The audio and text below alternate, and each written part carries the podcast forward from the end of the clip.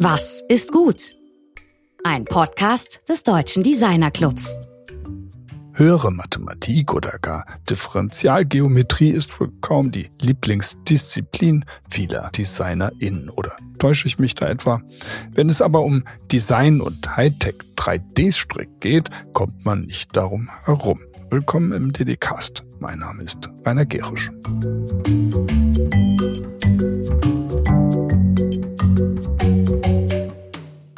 Wir möchten es vor dem heutigen Gespräch mit dem Designer Franz Dietrich nicht verpassen, auf eine wirklich ganz besondere Veranstaltung unserer Freundinnen vom Rat für Formgebung German Design Council hinzuweisen. Die Stiftung Rat für Formgebung feiert nämlich ihr 70-jähriges Jubiläum am 22. Juni 2023 ab 17 Uhr in der Paulskirche in Frankfurt am Main. Einen würdevolleren Ort für eine derartige Veranstaltung gibt es wohl kaum und das Thema Creating Community passt perfekt an diesen Ort des ersten demokratisch gewählten deutschen Parlaments.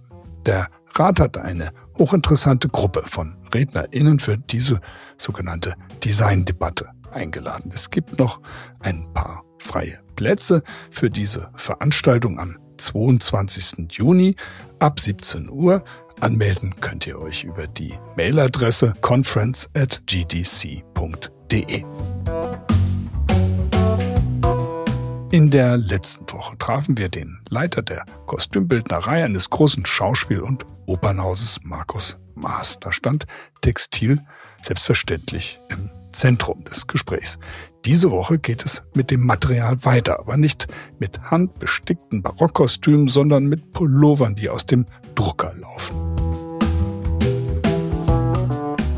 Franz Dietrich, unser heutiger Gast, hat unter anderem bei Hermann August Weizenegger, unserem Gast in der Folge 110 mit dem Titel Der Philharmonische Designer Industriedesign studiert und bei Professor Jörg Hundertpfund, den er seinen väterlichen Mentoren nennt. In der Masterarbeit entwickelte Franz ein patentiertes Verfahren zur Bewältigung grundlegender Schwierigkeiten beim Entwurf von 3D-Gestricken aus CAD-Daten. Er ist ein Designer, der sich im Coding, in der höheren Mathematik und in der Differentialgeometrie auskennt wie ein Fisch im Wasser.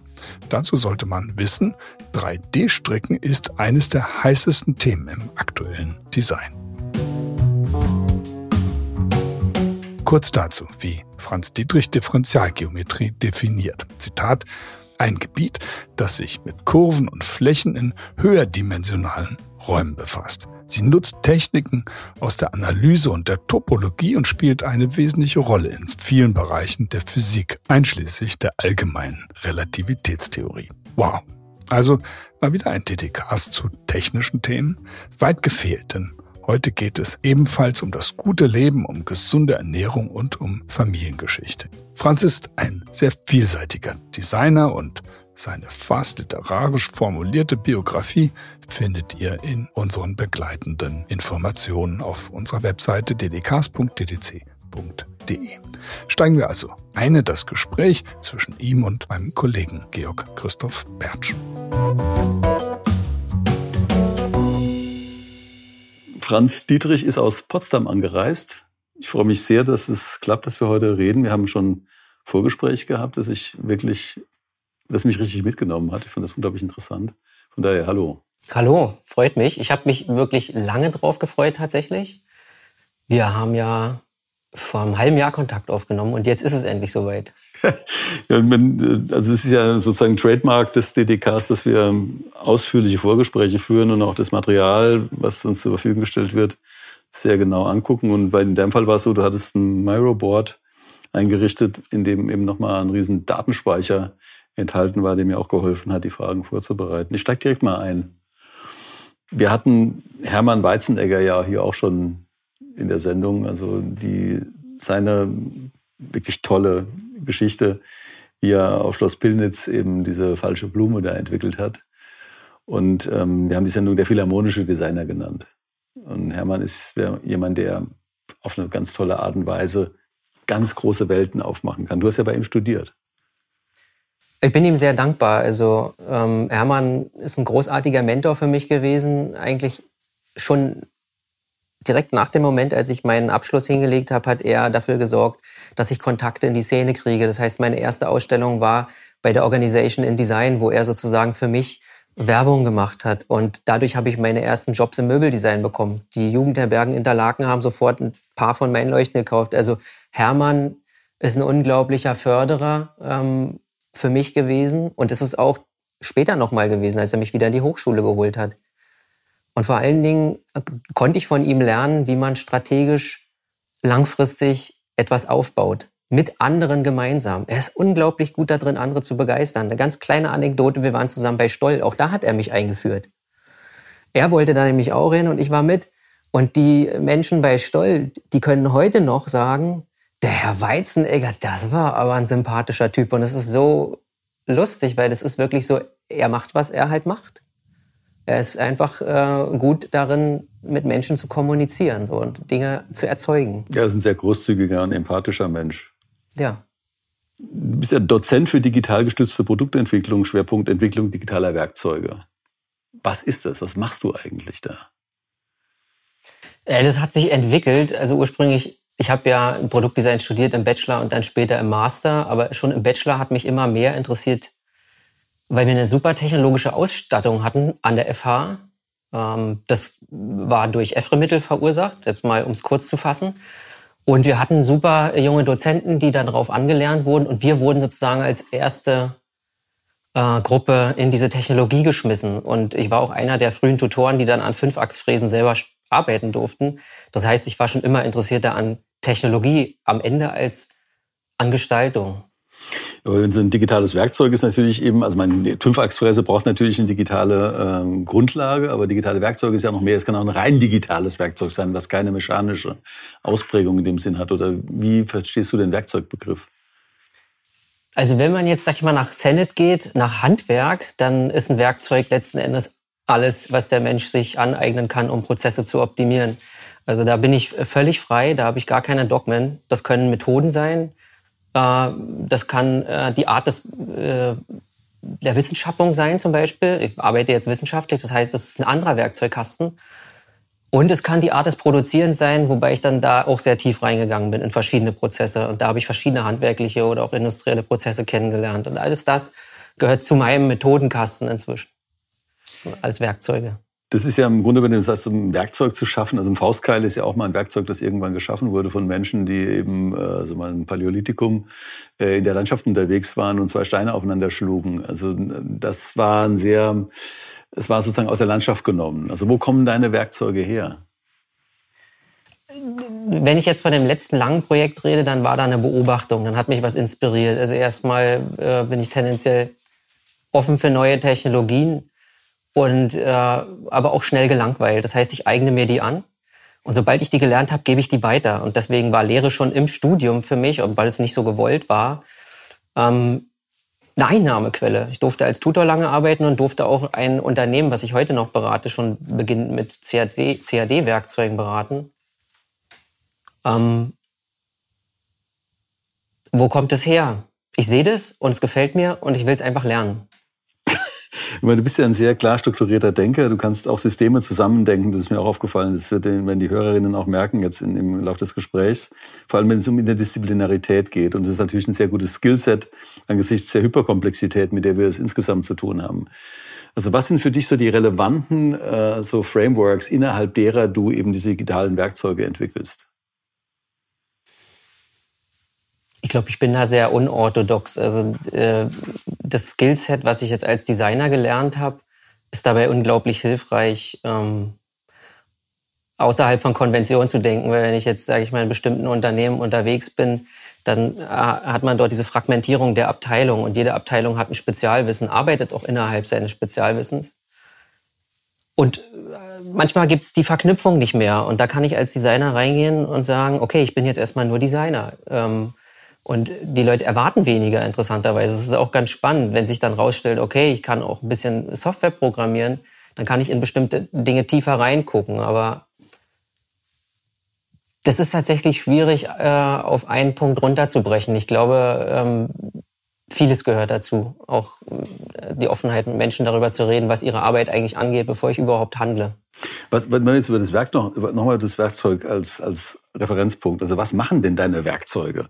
Also bei wir haben ja gerade einen Faustkeil gehabt. Der Faustkeil, mit dem kannst du irgendwie, sag ich mal, äh, Haut abschaben, um da irgendwie Leder draus zu machen. Was machen deine Werkzeuge? Na, wir arbeiten, äh, wir, das heißt mein ähm, Geschäftspartner in Spee, Max Eschenbach und ich jetzt inzwischen zwei Jahre zusammen und ich seit sechs Jahren an einer ganz speziellen Form von Werkzeugen, und zwar Werkzeuge für den 3D-Strick. Das heißt, wir entwickeln aus ähm, 3D-Software heraus, und das ist ein großer Vorteil, dass wir sozusagen eine Plattform nutzen, die in der Branche gut bekannt ist, das heißt Rhino 3D. Und innerhalb dieser Plattform kann man ähm, programmieren mit verschiedenen Programmiersprachen oder auch visuell. Das heißt, wir beginnen nicht bei Null, das ist ein unglaublicher Vorteil. Und da haben wir jetzt schon eine kleine Bibliothek entwickelt, die für einige Unternehmen, die sehr spannend und groß sind, worauf ich nie abgezielt habe, jetzt relevant wären. Das heißt, es vereinfacht ihre Prozesse und das kann man jetzt, weil wir keine Langzeitstudien gemacht haben, nicht auf einen Prozentsatz runterbrechen. Die Unternehmen reden von Geldsummen, die ich jetzt hier nicht nennen werde, die quasi Effizienz bedeuten. Mhm. Und man kann sagen, dass wir Prozesse, die vormals vielleicht einen Monat gedauert haben, in der Prä-Prototypenphase, Datensatzentwicklung auf zwei, drei Tage kürzen. Und das ist enorm, weil die ganze Branche auf sehr langfristige Zyklen ausgelegt ist. Das 3D-Strick, wir hatten mit Hella Jongerius, also vor einem Jahr ungefähr, über 3D-Weben gesprochen. Also sie beschäftigt sich eben mit der 3D-Weberei, unter anderem auch technische äh, Strukturen. Der 3D-Strick ist ja jetzt erstmal was äh, nicht so geläufiges. Also erstmal, was ist 3D-Strick überhaupt? Man kann sich natürlich vorstellen, es ist eine räumliche Struktur vermutlich. Was sind die Werkzeuge, die dafür benötigt werden? Das ist natürlich eine hohe Komplexität, also ein 3D-Ding zu stricken. Kann sich ja schon, schon, schon eine Rundstrickmaschine ist schon was Besonderes, aber eine 3D-Strickmaschine, was ist das? Und was, für was ist das gut? Ähm, Du hast mich eingangs darauf hingewiesen, dass ich ein kurzes Statement machen soll. Das ist nämlich sehr schwierig. Das ist eine der komplexesten. Dann erklärt das mal irgendwie so, dass man es einigermaßen, also man sozusagen, als würdest du ein Was ist was Buch schreiben über 3D-Strick. Ähm, ganz einfach gesagt, vor Jahren habe ich mal von einer ehemaligen Absolventin der Hochschule ähm, in Dessau gelernt, dass die Webtechnik auf Pixeln basiert. Also die Gestaltung zum Beispiel dieser einzelnen Webraster. Da habe ich das nicht verstanden. Und Weben ist aber sehr kontinuierlich. Das heißt, ähm, die, die einzelnen äh, Faserbahnen werden aneinandergelegt und in einem bestimmten Rhythmus sozusagen auch mit den Kett- und Webfäden versehen. Und beim Strick wird jede Masche einzeln gemacht. Das heißt, man hat keine kontinuierliche ähm, textile Fläche erstmal, sondern man kann eine textile Fläche völlig frei beginnen. Erstmal das eine. Und das bedeutet natürlich, Grundsätzlich ist der Anfang viel komplexer. Ich fange nicht an an einer Stelle und sage, das ist mein Muster, das ist der Rapport, sondern ich muss mir erstmal einen Strickdatensatz erzeugen, der eine Form wiedergibt, weil wir reden von 3D-Strick. Und dafür gibt es sehr, sehr ähm, spezielle Techniken. Die nennen sich dann zum Beispiel Spickeln. Das ist eine, das ist eine Umschreibung, mit der äh, in anderen textilen Techniken Darts und Notches, also Abnäher zum Beispiel, benannt sind, wo man 3D-Form erzeugt. Also und dann aber im Detail kann ich das nicht ausführen, weil es jetzt sehr lange dauern wird. Okay, aber so eine 3D-Strickmaschine, meine Strickmaschine kann ich mir vorstellen, kennen wir von zu Hause. Das war mal so ein großer Trend auch in den 70ern. Äh, da hatten viele Leute Strickmaschinen privat. Dann ist es so ein bisschen bergab gegangen damit. Und äh, du arbeitest jetzt an Werkzeugen für 3D-Strick und wahrscheinlich dann eben auch an 3D-Strickmaschinen. Also für den industriellen Einsatz, wenn ich es richtig verstanden habe. An den Maschinen arbeiten wir nicht. Wir kooperieren mit sehr großen Industriepartnern, die die Maschinen herstellen, die wiederum ihre Kunden haben, was äh, für uns, sage ich mal, sehr gut ist, weil der Pool an potenziellen äh, Testern, Pilotkunden, sehr groß ist und sehr viel Erfahrung da ist. Ähm, die Maschinen sind hochkomplex, super digitalisiert. Nur das Problem war, bis vor kurzem der Entwurf ist nicht digitalisiert. Die Software stammt aus einer anderen Zeit und die hat andere Logiken. Und es gab schlichtweg gesagt keinen Grund, an der Digitalisierung der Software im 3D zu arbeiten, weil die Kunden zufrieden waren mit den Lösungen, weil der Markt, der Produktion, also nicht der Markt, sondern die Produktion in Asien lag. Und dort hatte man wesentliche Teile der Kette ausgelagert. Das heißt, die Produktionsmöglichkeiten, was Menschen angeht, die diese Datensätze gestalten können, sind viel größer. Das ändert sich aber gerade, das wissen wir ja. Also, dass dort sozusagen Probleme auftauchen, nennen wir es mal so. Und dadurch ist so eine Software die dieses Wissen transformiert hat in digitale Lösungen und den, den Zugang dazu vereinfacht, den Menschen im Allgemeinen, die damit arbeiten wollen, äh, wird händeringend gesucht. Ich nehme an, das ist eine Verbindung von altem Wissen, also sehr altem Wissen über Strickverfahren, natürlich auch Entwurfsverfahren und so Cutting-Edge-Fragestellungen nach bestimmten äh, Softwarelösungen. Absolut. Also man muss das Handwerk erstmal verstanden haben. Das heißt, also ich führe in der Regel eigentlich regelmäßig Interviews, die entstehen aber aus dem Bedarf. Also ich arbeite oder Max, wir arbeiten an bestimmten Baustellen in der Software, evaluieren die und dann äh, checken wir das ab mit einem Techniker aus irgendeinem Unternehmen. Also kannst du das umsetzen? Und dann sagt er, ja, kann ich. Zum Beispiel sieht erstmal gut aus die Qualität, aber ich muss noch folgende Schritte nachlagern. Und dadurch lernen wir das Handwerk immer mehr und der Techniker kriegt auch einen Einblick darin, wie wir diese Software konzipieren. Das heißt, es ist ein interdisziplinärer Austausch, der aber bedingt, dass wir Fachkräfte äh, befragen können. Und das ist international. Und nochmal, die Fachkräfte sind inzwischen alt. Einige gehen davon bald in Rente. Also wir haben da tatsächlich ein Problem. Wenn wir die jetzt nicht befragen und das Wissen digitalisieren, geht uns das verloren und wir haben größere Probleme in der Entwicklung solcher Lösungen. Das ist also so ein, einerseits ein Co-Creation-Prozess, andererseits ist es eine Art, also so mal kulturarchäologischer Prozess. Kann man so sagen. Also ich sehe das tatsächlich zum Teil als eine archivarische Aufgabe und es macht mir Spaß, weil mir das Reden mit diesen ähm, verschiedenen Menschen einfach großen Spaß macht. Ähm, und das andere ist dann einfach, dann schöpferisch tätig zu werden, weil mir gespiegelt wird. Ich rede jetzt von mir und mal von Max. Das meint eigentlich uns beide. Es wird gespiegelt, dass das sehr hilfreich ist und das macht glücklich. Und wenn du das, was du machst, kann man ja einerseits als, das ist eine natürlich ganz angewandte Recherche, also für dieses Projekt. Das geht aber auch in den Bereich Forschung rein und ähm, was davon würdest du schon als Forschung im eigentlichen Sinne bezeichnen und was ist sozusagen angewandte Recherche oder ähm, noch genauer gefragt, was davon ist für dich auch Grundlagenforschung, weil es scheint mir sehr tief zu gehen. Ja, das hat sich tatsächlich enorm vertieft.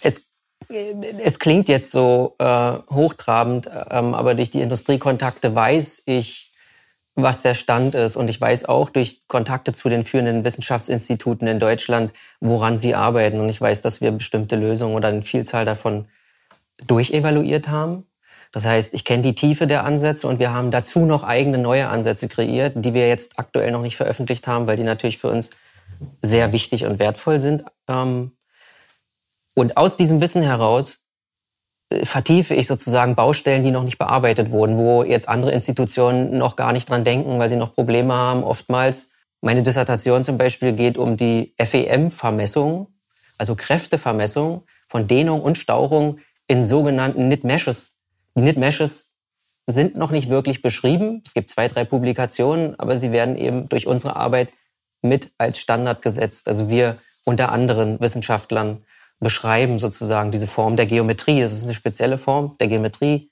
in der Differentialgeometrie. Das ist insofern interessant, weil du stammst ja aus einer Wissenschaftlerfamilie. Also deshalb ist mir diese Frage nach der Wissenschaft und der Forschung eben auch so wichtig an dieser Stelle.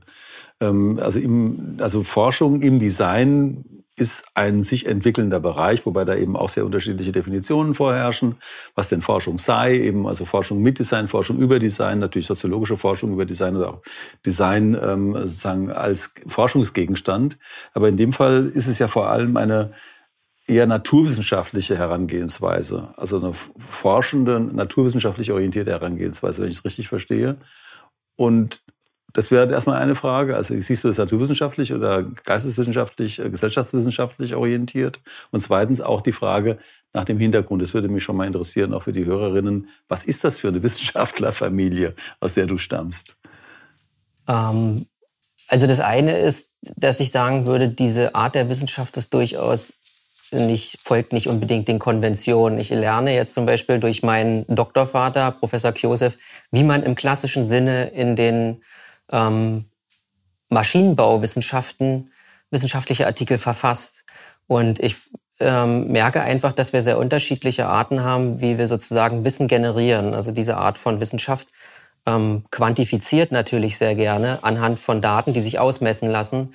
Ich kann aber auch intuitiv schon vorher aus meinem Gefühl als Gestalter sehen, durch die Anwendungen, die ich kreiere, zu welchem Ergebnis das führt. Das ist noch nicht quantifiziert, aber ich sehe schon qualitativ, was das Ergebnis sein wird. Und das ist, liegt dem Design näher und das ist experimentell. Das heißt, ähm, das sind schon sehr große Schleifen, die ich fahre. Die Zeit nehme ich mir.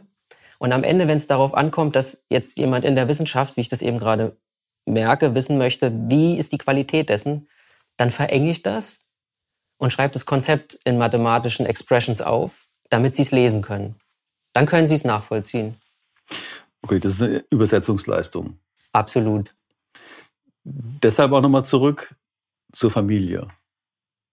Ja. Einfach nur ein paar Stichpunkte, die dir wichtig sind als ähm, Hintergrund. Wahnsinnig wichtig, würde ich sagen, ist die Vielfalt, wenn man das jetzt mal sieht. Also auf der einen Seite mein einer Großvater äh, Siegfried, der war Uhrmachermeister und hat später im GAW in Teltow, das ist also bei Potsdam, sowas wie Siemens gewesen, äh, im Management gearbeitet, durfte viel reisen international nach Japan und das als Ostdeutscher und, und Ägypten und hat dort Produkte vom GRW vertrieben. Das heißt, Produktentwicklung spielte da irgendwie eine Rolle. Er hat es nicht gestaltet, aber er hat mit der Materie zu tun gehabt. Auf der anderen Seite war er unglaublich kontemplativ als Uhrmachermeister. Also er konnte sich versenken. Das finde ich ganz toll. Der andere Opa, den ich habe, ähm, Achim, der ist Agrarökonom. Das heißt, er hat sein Leben äh, in der DDR dem Erforschen des Aufbaus unter diesen sozialistischen Bedingungen äh, von Produktionsoptimierung gewidmet. Das heißt, das ist unglaublich, was die gemacht haben. Ich sage jetzt einfach mal die Leistung unter den Bedingungen, die in der DDR geherrscht haben. Ähm, diese Maschinen zu konzipieren unter anderem. Also das ist der andere Teil. Er war damit beteiligt sozusagen, das nannte sich Rationalisierungsmittelbau, Maschinen zu entwickeln und zu optimieren mit den Mitteln, die gegeben waren. Und die waren oftmals nicht sonderlich groß. Also das ist Erfindungsreichtum oder, sag ich mal, Kreativität. Und später, weil er Agrarökonom war, war er, ich weiß nicht, ob es der erste Ostdeutsche war, aber ich bin stolz, er hat äh, die Präsidentschaft des Bundesverbandes ähm, der deutschen Kleingärtner gehabt für acht Jahre. Das heißt, das ist eine Bundesinstitution, die kommt direkt nach dem Fußballverband in der Vereinsstärke. Und ich bin einfach stolz, dass äh, sozusagen er sich da äh, immer weiter durchgearbeitet hat, nicht aufgehört hat nach der DDR, sondern neue Aufgaben gesucht hat. Und mein Vater ist Pädagoge zuerst und dann Psychologe.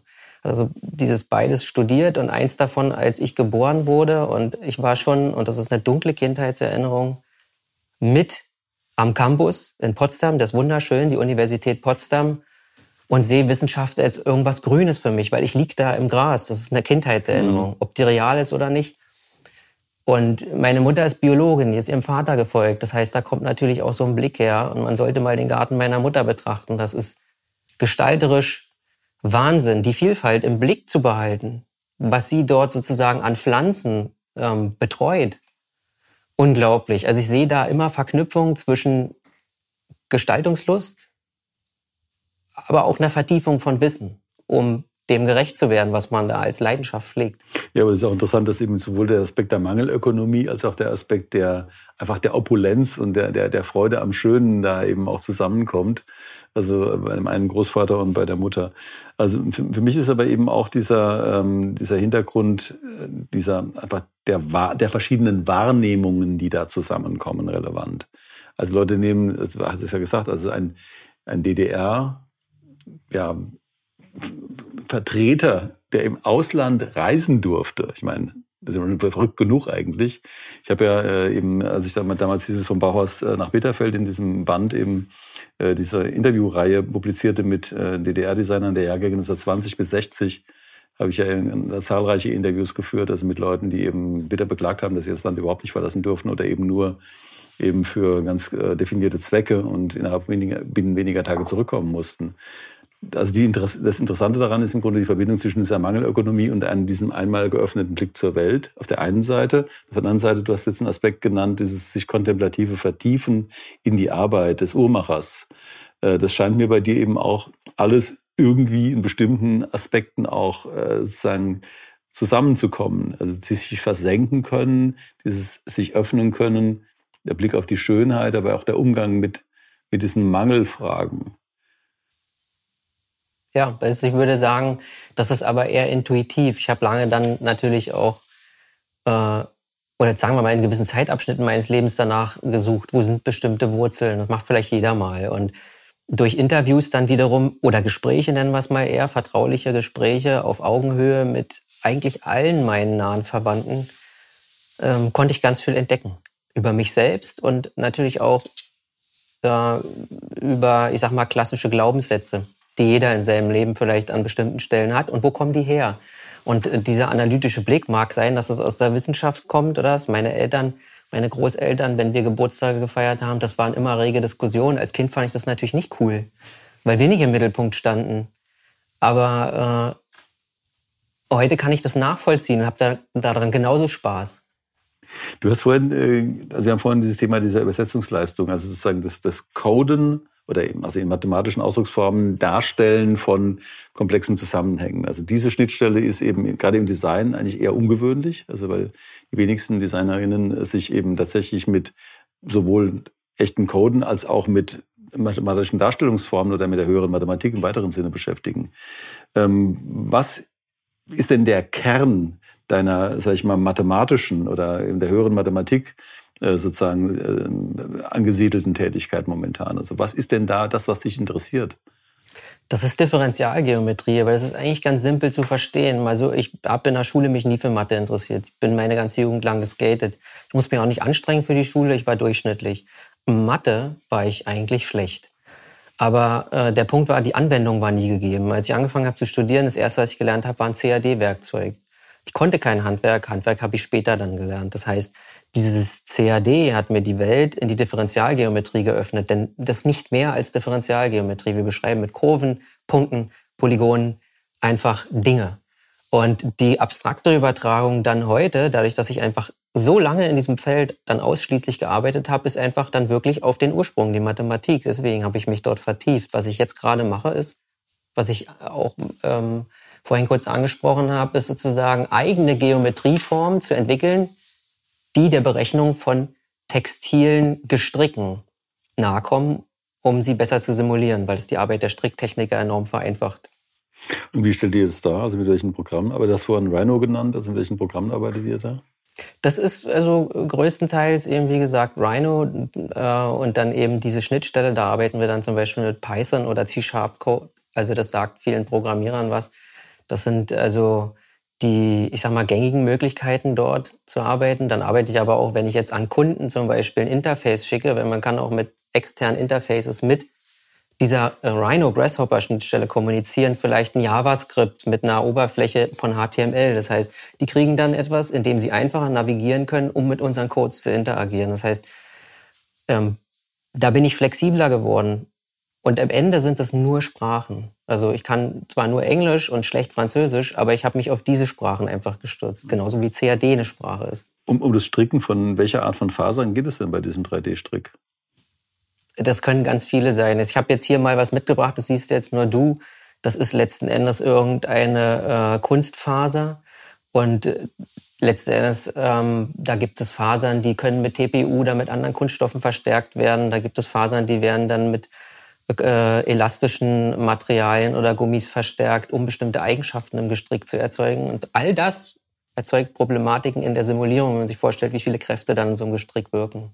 Und welche Anwendungsfelder gibt es für diese dann gestrickt, 3D gestrickten ähm, Produkte? Äh, ganz viele, die wir vielleicht alltäglich nicht wahrnehmen und vor allen Dingen Zukunftsfelder. Also in dem Fall ist das jetzt hier dieser Pullover, ist ein sogenannter Knit and Wear äh, Artikel. Das heißt, der kommt so aus der Maschine. Das ist erstmal total beeindruckend. Das ist wie aus einem 3D-Drucker. Ähm, und da werden eigentlich im Grunde keine großen Nachbearbeitungen gemacht. Das heißt, es hat keinen Verschnitt. Ähm, es wird nur das Material verbraucht, was für diesen Pullover eingesetzt wird. Und am Ende zieht man vielleicht zwei, drei Fäden, die nicht gut äh, gelaufen sind. Ähm, das ist das eine. Und das andere ist, in der Industrie, in der Automobilindustrie können Einzelstücke für zum Beispiel Wagen-Interiors hergestellt werden, weil diese Technologie auch eine absolute Einzelstücktechnologie ist. Es ist wie der 3D-Druck, jedes Teil kommt separat aus der Maschine. Du musst dich vorstellen wie ein großer Plotter, weil du vorhin gefragt hast, die Dinger sehen aus wie große Plotter. Nur, dass da eben Nadelbetten sind und unten rutscht dann eben dieses Gestrick raus. Abgefahren. Schuhe, Großteil der Schuhe. Ähm, in der Flugindustrie, äh, im äh, dieser Aviation sozusagen und Raumfahrt in dem Bereich, weil man natürlich damit eben auch wie mit anderen ähm, Textilmaterialien verstärkte Kunststoffe herstellen kann. Hiermit noch plastisch einfacher als mit klassischen Gelegen. Das ist also enormes Potenzial in dieser Technologie. wir kommen jetzt auch schon bald irgendwie in, in die Nähe des Endes unseres Gesprächs, leider. Du hast noch einen weiteren Punkt. Du hast eine Ernährungsstudie zusammen mit einer Freundin ins Deutsche übersetzt. Darin geht es um verschiedene Erkenntnisse der Biologie, der Biochemie, Gastroenterologie, Ernährungswissenschaften mit Bezug auf die mentalen Auswirkungen von Ernährung. Das ist nochmal so ein Thema, da kann ich sogar so ein bisschen einen Ansatz irgendwie bei deiner Mutter finden. Also dieses Thema dieses Biologischen, des Gärtnerischen. Äh, was ist das Thema, was dich da interessiert und wieso hast du das übersetzt? Also sie hat das gelegt, jetzt mal ganz kurz, weil ich habe mein Abitur in Bio gemacht und da hatte ich auch eine Eins. Ich hatte kurz äh, überlegt, ob ich in diese Richtung gehe. Das Problem ist eigentlich, oder warum ich mich damit beschäftigt habe, ich wurde, ab, ich, ab dem ich 20 war, ab diesem Lebensabschnitt äh, krank. Ich habe verstärkt, ich hatte vorher schon starke Gräserallergien und die haben sich ausgeweitet. Nur weiß man das heute in der Wissenschaft, also in der Medizin, ganz wenig, dass ähm, solche Allergien solche Effekte haben können, die den ganzen Organismus durcheinander bringen. Das heißt, ich hatte zehn Jahre lang diverse chronische Erkrankungen, Entzündungen im Körper, Erschöpfungszustände sozusagen und ganz lange Kette von äh, Gastroarztbesuchen bis am Ende. Und das ist wirklich äh, für mich so ein Tipping Point gewesen, bei so einer Spiegelung mein Darm verletzt wurde und dann lag ich im Krankenhaus und hatte so eine Art Nahtoderfahrung. Das heißt, ich habe ein Drittel meines Blutes verloren und danach dachte ich, Jetzt musst du mal gucken. Jetzt musst du was ändern. Du kannst es nicht weiter so rumschleppen, weil ich war bei vielen Ärzten, die haben den Punkt nicht gefunden. Das ist keine Zöliakie. Das ist also eine, eine Gräserallergie, die sich irgendwie in den Darm verschleppt hat. Und aus diesem Grund habe ich begonnen, mich dann einfach intensiv damit zu beschäftigen. Und tatsächlich kann ich sagen, ich habe mich heute zu 95 Prozent geheilt durch eine Ernährungsumstellung. Ich nehme keinerlei Getreide zu mir, gar keine, außer Reis, der zählt auch in irgendeiner Form zu Getreiden, aber der hat nicht die gleichen Allergene scheinbar wie unsere europäischen. Das betrifft alle Süßgräser. Und in diesem äh, Artikel, den ich da übersetzt habe, haben sich einige Wissenschaftler eben dort mal drüber ausgetauscht und zusammengetragen. Das ist also eher eine größere Zusammenfassung von verschiedenen Studien, welchen Einfluss Nahrungsmittel auf äh, diese gesamte, auf das gesamte körperliche System haben können. Und das wurde eben wenig betrachtet. Das heißt, man hat mich von Pontius zu Pilatus geschickt, aber eigentlich dieses Problem noch nicht gekannt. Und heute kommen immer mehr Wissenschaftler, die das sehen und auch anerkennen. Das ist jetzt vielleicht auch durch Corona. Man erkennt also an, dass in Entzündungen im Körper, durch was auch immer ausgelöst sind, verschiedenste Erschöpfungszustände und ähm, körperliche Krankheiten herbeiführen, die wir noch nicht deuten können. Und deswegen ähm, war mir das wichtig und ich dachte, mache ich mal. Ich habe es selber verstehen wollen. Vielleicht hilft es irgendwann mal jemandem. Vielleicht gebe ich das irgendwann mal jemandem.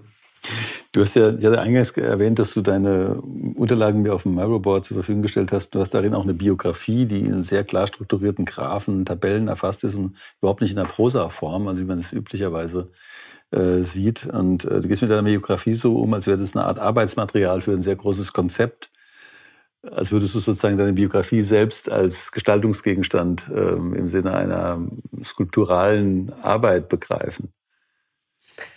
Die, oh, für der Frage hatte ich mich echt gefürchtet, weil das ist, also da kann man natürlich tiefenpsychologisch äh, das Ganze sozusagen in Zweifel ziehen. Ich sag mal so, also erstens programmiere ich einfach schon so lange und das heißt, das Programmablaufschemen sehen so aus.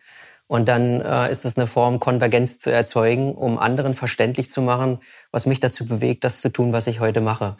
Das sind also viele Schleifen, die sozusagen divergent sind, die sich am Ende aber auf eine Linie hinformen und in, dieser, in diesem Zustand, Linie bedeutet für mich kein Stillstand, sondern Ausgeglichenheit und Glück, in dieser bin ich jetzt angelangt seit vier Jahren. Und das hat was mit der Heilung meiner chronischen Krankheiten zu tun. Deswegen war mir das wichtig, auch hier zu thematisieren, weil ich glaube, wir sollten eben auch als Menschen darüber sprechen, was aus meiner Sicht kann das sein, was uns hilfreich macht. Erstmal stabil und gesund zu sein vielleicht. Da schließt sich für mich auch die, die Abschlussfrage sehr gut an. Äh, das ist unser berühmtes Was ist gut? Das ist bei dir ja so multidimensional. Aber dennoch, was ist gut? Ein Buch möchte ich empfehlen und das hängt, also da ist meine Antwort auch relativ eng geknüpft dran, und zwar E.F. Schumacher, Small is Beautiful. Der Mann hat in den, äh, ist in den 70er Jahren, in den 70er Jahren gestorben, äh, das Bildung, Kapitel über Bildung.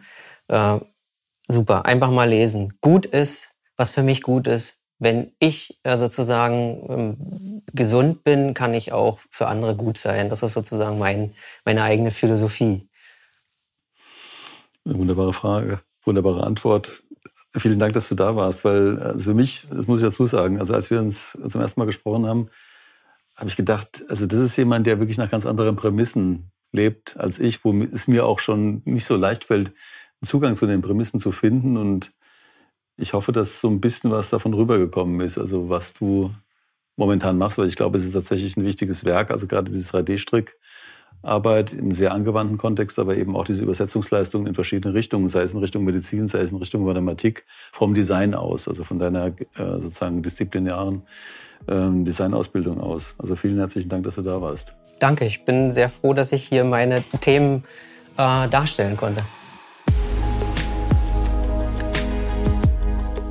Das war Franz Dietrich im Gespräch mit Georg. Die Schnittstelle zwischen Design und Wissenschaften wird immer wichtiger.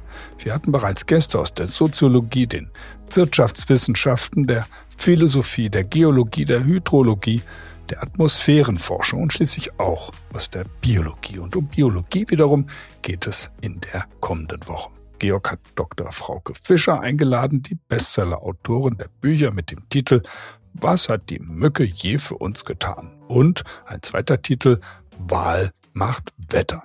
Wir sprechen also mit einer sehr öffentlichkeitsaktiven, promovierten Biologin.